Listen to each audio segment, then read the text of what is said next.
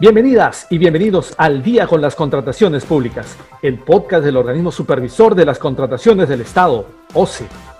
Amigas y amigos que nos sintonizan a través de la Internet, sean bienvenidas y bienvenidos a una nueva edición de su podcast Al Día con las Contrataciones Públicas, una producción del organismo supervisor de las contrataciones del Estado, OCE.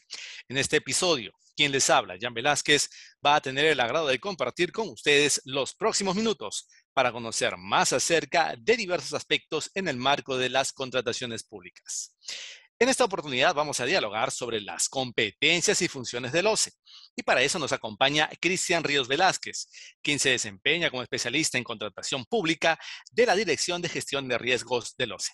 Estimado Cristian, muchas gracias por estar aquí con nosotros. Buenas tardes, Jan. Muchas gracias por la invitación y yo quedo atento a las consultas. Bien, Cristian. ¿Cuáles son las competencias o funciones del OCE en el marco de la normativa de contrataciones del Estado? Bien, eh, la pregunta me lleva a efectuar una reflexión preliminar respecto a qué entendemos por una competencia o por una función en el marco general de la administración pública. Y es que estos conceptos aluden al poder que la ley confiere a una entidad pública para facultarla legítimamente a realizar determinadas actividades. En este contexto, cuando hago mención a la ley, me estoy refiriendo en principio a la Constitución Política del Estado, que como sabemos es el dispositivo normativo que tiene la mayor jerarquía y por ende es la más importante dentro del conglomerado de normas jurídicas del Estado peruano. La Constitución establece que la contratación de bienes, servicios y obras que efectúan las entidades y que supongan la utilización de recursos públicos se realiza obligatoriamente mediante procesos licitatorios. Es decir, la Constitución está estableciendo el mandato de qué es lo que se tiene que hacer cuando el Estado contrata con fondos públicos. Y en ese sentido, la normativa de contrataciones que desarrolla, digamos, este precepto o este mandato constitucional, lo hace básicamente en dos vertientes. Por un lado, indicando el cómo es que se debe contratar y por otro, estableciendo el quién será el encargado de vigilar que las contrataciones se realicen de acuerdo a las disposiciones de la norma. Ese quién vigilante es el OSI, es el organismo supervisor de las contrataciones del Estado. Y para garantizar el cómo es que las entidades deben contratar, la norma, además de establecer los procedimientos, le otorga, le confiere a OCE una serie de funciones como por ejemplo efectuar supervisiones de oficio o de parte eh, en los procesos de contratación pública, hacer de conocimiento de la Contraloría o el Sistema Nacional de Control las transgresiones advertidas en el cumplimiento de las funciones supervisoras, llevar a cabo eh, actividades de desarrollo de capacidades o capacitaciones en eh, gestión de las compras del Estado, administrar los sistemas y o los registros, como el SEAS, el Registro Nacional de Proveedores, el Registro de Árbitros, eh, o el banco de laudos, etcétera, o a emitir directivas, eh, documentos estándar u otros documentos de vocación orientadora en materia de contratación pública. Entonces, Cristian, teniendo en cuenta la descripción de las funciones que has realizado, ¿es posible efectuar una clasificación de las competencias que la norma de contrataciones confiere al OCE? Claro, eh, de hecho, de acuerdo a la normativa de contrataciones y considerando el tenor de las funciones que ésta le confiere a OCE, las competencias se pueden alinear, digamos, básicamente en dos ámbitos.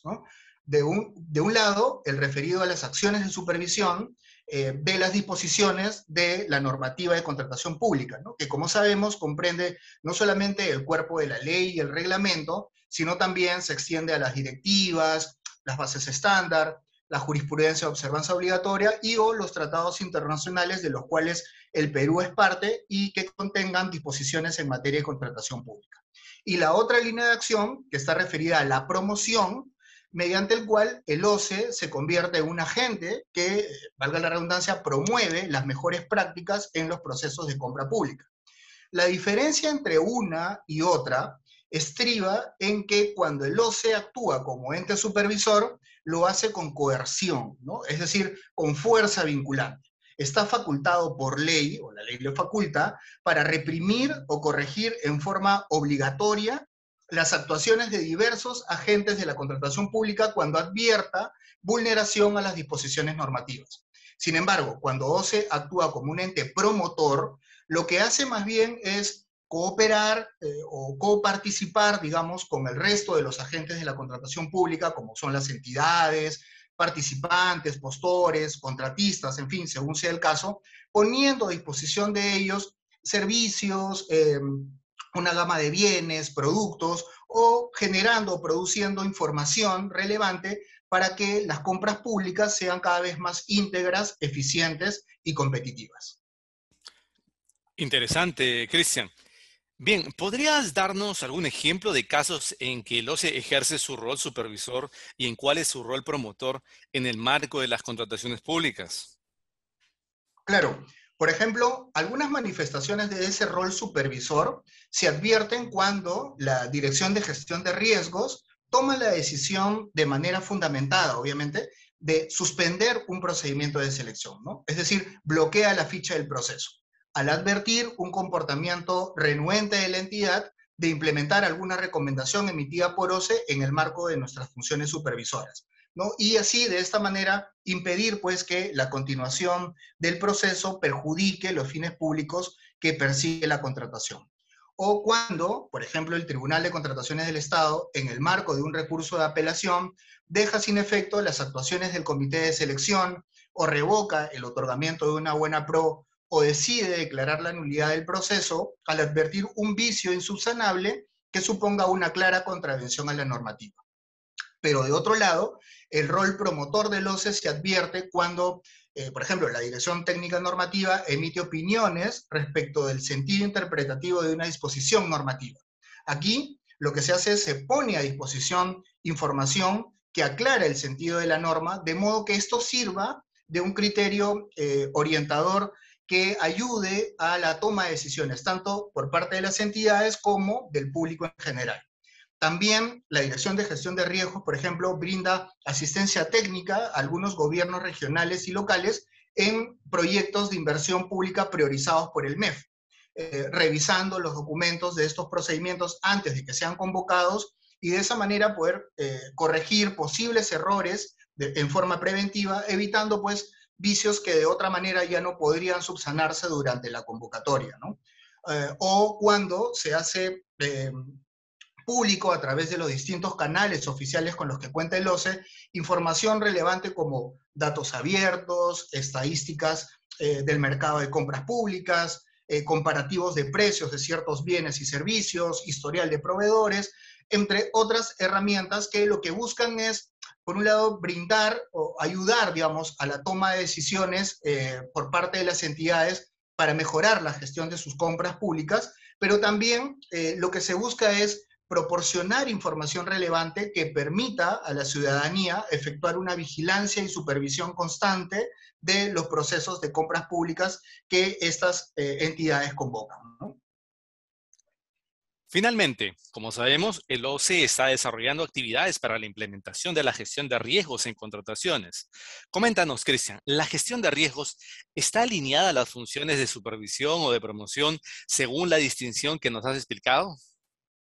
Claro, por, ejemplo, la, gestión de riesgos en contratación pública eh, forma parte de una estrategia desplegada por OCE en el marco de una política de Estado específica, ¿no? dada en el Plan Nacional de Integridad y Lucha contra la Corrupción, pero a través de la cual lo que buscamos es coadyugar a que las entidades implementen esta metodología. E, esta, o esta herramienta eh, que en buena cuenta les permite administrar y gestionar eficientemente escenarios de riesgos a los que se pueden encontrar expuestas sus procesos de contratación, para que tomen acción en forma preventiva y eviten o disminuyan, digamos, los efectos que estos riesgos pueden generar en casos de concreto. Ello está claramente alineado al rol promotor de OCE, ¿no? Es decir, aquí OCE asiste a la entidad para reducir la exposición de los riesgos, sus procesos de compra, mediante la aplicación de esta metodología. Y lo que es más, estamos eh, también trabajando, desarrollando, para seguir poniendo a disposición eh, más adelante algunos productos o servicios y o información relevante para seguir asistiendo técnicamente a las entidades en dicha implementación. Excelente.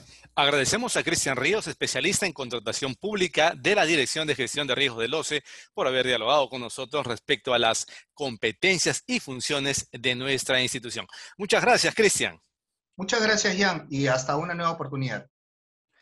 Bien, amigas y amigos, antes de despedirnos, les recordamos que pueden seguirnos a través de las cuentas oficiales del OCE en redes sociales. De igual manera, pueden encontrar nuestro podcast y todos sus episodios en YouTube y Spotify. Esto ha sido todo por hoy. Esperamos que este episodio de Al día con las contrataciones públicas haya sido de su agrado y sobre todo que la información... Ah, perdón. Esto ha sido todo por hoy.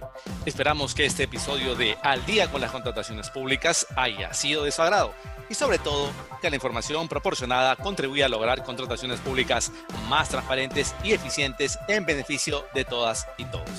Nos reencontramos la próxima semana. Hasta entonces. Bicentenario del Perú, 2021. Gobierno del Perú.